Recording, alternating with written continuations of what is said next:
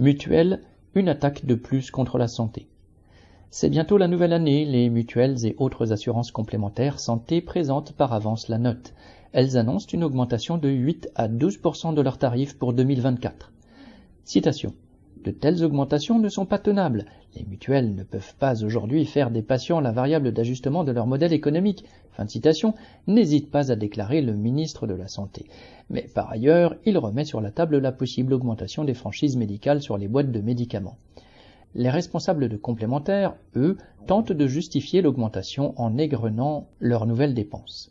Il est question, comme s'il s'agissait d'un problème, du vieillissement de la population et donc de l'accroissement naturel du volume de soins et de dépenses de santé.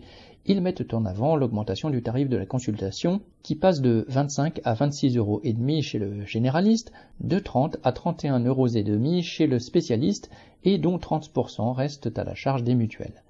Les mêmes responsables évoquent le ouvrez les guillemets, transfert de charges sur le dentaire fermez les guillemets, depuis le 1er octobre qui a vu le remboursement des soins chez le dentiste passer de 70 à 60% par l'assurance maladie et donc de 30 à 40% par les complémentaires.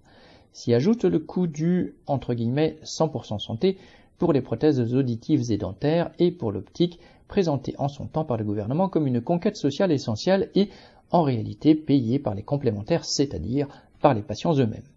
Car ce sont les patients, salariés ou retraités, qui règlent les cotisations aux complémentaires santé. En janvier 2024, quand elles augmenteront, certains verront leur pouvoir d'achat encore amputé, d'autres n'auront pas d'autre choix que de cesser de cotiser et donc cesser de se soigner faute de moyens. Les découvertes, les techniques, les inventions en matière de santé progressent, mais la société est incapable d'en faire profiter tous ses membres. Pire, elle entraîne ceux qui pourtant la font fonctionner dans une véritable régression sociale. Sophie Gargan.